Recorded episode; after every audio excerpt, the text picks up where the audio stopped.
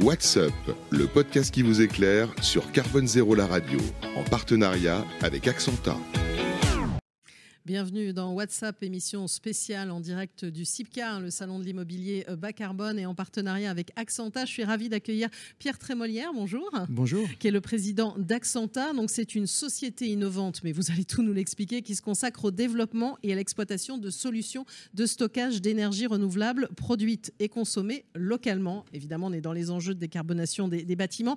Alors votre particularité, et c'est vrai qu'en ces temps, on parle beaucoup de sobriété énergétique, c'est que, on va dire, vous misez si je puis dire, sur les enjeux de chauffage, de ventilation, de climatisation. C'est tout ce qui est le réseau euh, thermique intelligent, alors qu'on nous parle tout le temps du réseau électrique intelligent. C'est là votre force? Oui, tout à fait. Il faut savoir qu'une très grosse partie des émissions de CO2 du bâtiment viennent du chauffage et de la climatisation. C'est près de 75% des émissions de, CO2 du bâtiment.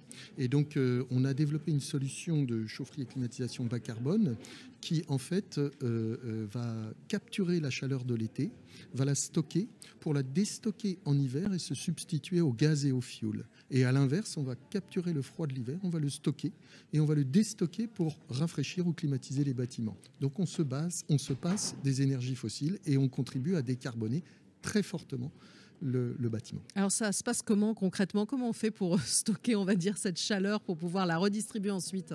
Alors en fait, euh, c'est à la fois euh, des technologies très connues et, aussi beaucoup de high-tech. Euh, on utilise des sondes géothermiques, des technologies de la géothermie traditionnelle, qui nous permettent d'aller stocker cette chaleur dans le sol, le sol qui est disponible sous nos pieds, pas besoin de, de mines de l'autre côté de la Terre comme la batterie lithium-ion.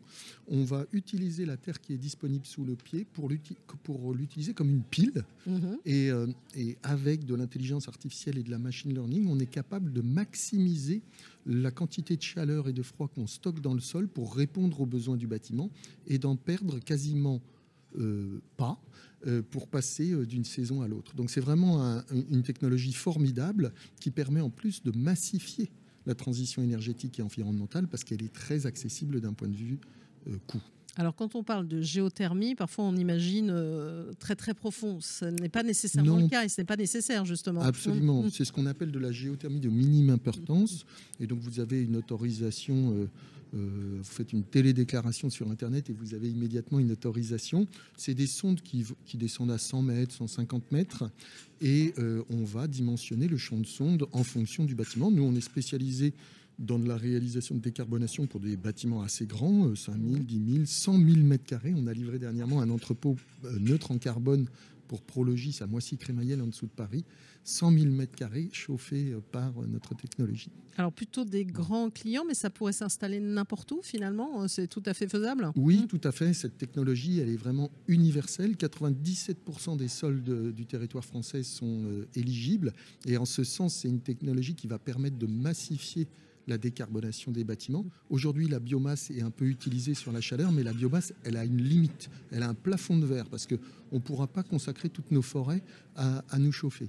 Euh, la géothermie, euh, à, partir du géostockage, comme je vous l'ai décrit, là, on va pouvoir, euh, au pied des bâtiments ou sous les bâtiments pour les constructions neuves, eh bien, installer des chaufferies et climatisation bas carbone partout. Alors ça, c'est pour les constructions neuves. Ça pourrait être envisagé pour de la rénovation aussi Parce que on sait que c'est le gros enjeu, la rénovation, la construction à 2% par an du parc. Hein. Exactement. Alors bien entendu, euh, on est très utile pour construire des bâtiments vertueux neufs, euh, et notamment pour respecter la RE 2020, mais la nouvelle réglementation. la réglementation euh, environnementale, oui. mais on est surtout concentré sur la problématique de la rénovation, puisque 99% du problème, on rénove que 1%, moins d'un pour cent par an. on construit euh, mhm. des bâtiments neufs que pour moins d'un pour cent par an. Eh bien, euh, notre techno, elle, elle peut vraiment requalifier les bâtiments euh, existants au, regard des nouvelles normes environnementales euh, quelle que soit la nature du bâtiment. Donc euh, bureau, euh, le logement, entrepôt, j'en parlais tout à l'heure, etc. Alors géothermie, est-ce qu'on peut coupler aussi avec du photovoltaïque? Bien sûr, tout à fait, on le fait, on le fait souvent. C'est-à-dire que, si vous voulez, pour remplir notre unité de stockage, on a plusieurs moyens pour capturer le chaud et le froid. le, premier, on récupère la chaleur perdue de la climatisation qui contribue à réchauffer les villes, comme votre frigidaire chez vous qui, Mhm. qui fait du chaud euh, à l'arrière du frigidaire pour faire du froid à l'intérieur.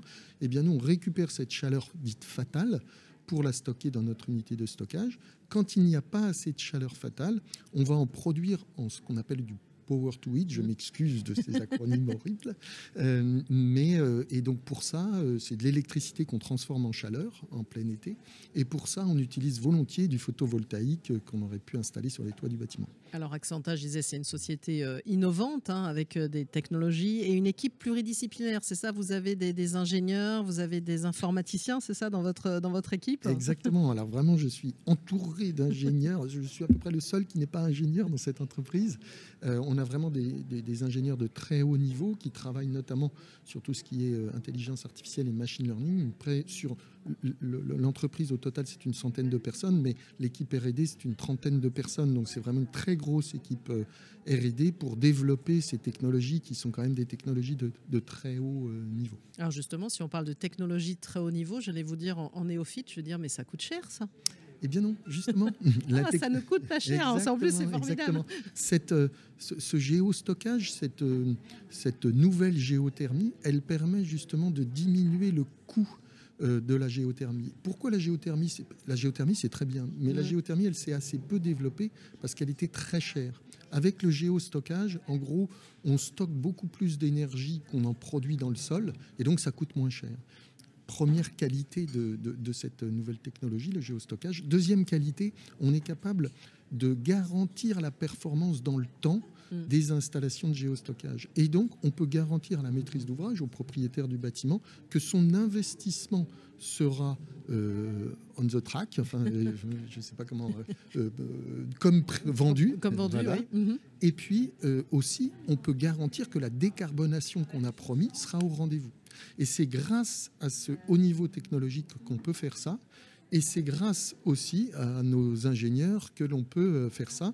Et ça permet de garantir, à travers des contrats de performance énergétique et environnementaux, la performance, les économies euh, que l'on a promis à nos clients. Vous garantissez une décarbonation de 95%, c'est là la Eh oui. fonction thermique des bâtiments. Eh oui. Et alors, il paraît que vous êtes le seul à faire ça, c'est ça? Absolument, absolument. Euh, euh, alors, si vous voulez, il y a des gens qui peuvent produire cette performance, mais produire cette performance au coût où on le fait et garantie sur 20, 25, 30 ans parfois, je, je- je pense que nous sommes absolument les seuls sur le marché. Et puis alors, on parle souvent de pépites, hein, de licornes. Évidemment, vous avez un projet ambitieux en France, mais vous n'êtes pas qu'en France. Vous pouvez viser le, le monde entier quand on parle de ces sujets de décarbonation. Tout à fait. Ce qu'on a voulu faire, euh, c'est de montrer que, certes, en France, on a beaucoup de chance parce qu'on a un pays qui est très sensibilisé sur le sujet et il y a pas mal de subventions pour, euh, pour, euh, pour aller vers la décarbonation.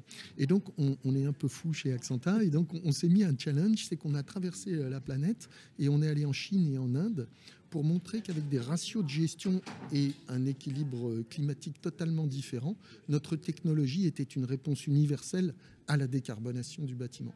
Et bonne nouvelle, les ratios de gestion sont beaux, que ce soit d'un point de vue financier ou performance énergétique et environnementale. Donc, j'allais dire, il y a un boulevard qui se présente C'est pour pas mal. Accenta. Donc, C'est pas mal. un bel avenir. Ben, merci à vous, euh, Pierre Trémolière, donc le président d'Accenta, d'être intervenu ici dans WhatsApp, émission euh, spéciale en direct du CIPCAR, le salon de l'immobilier bas carbone sur Carbone Zéro, la radio. Merci. WhatsApp, le podcast qui vous éclaire sur Carbone Zéro la radio, en partenariat avec Accenta.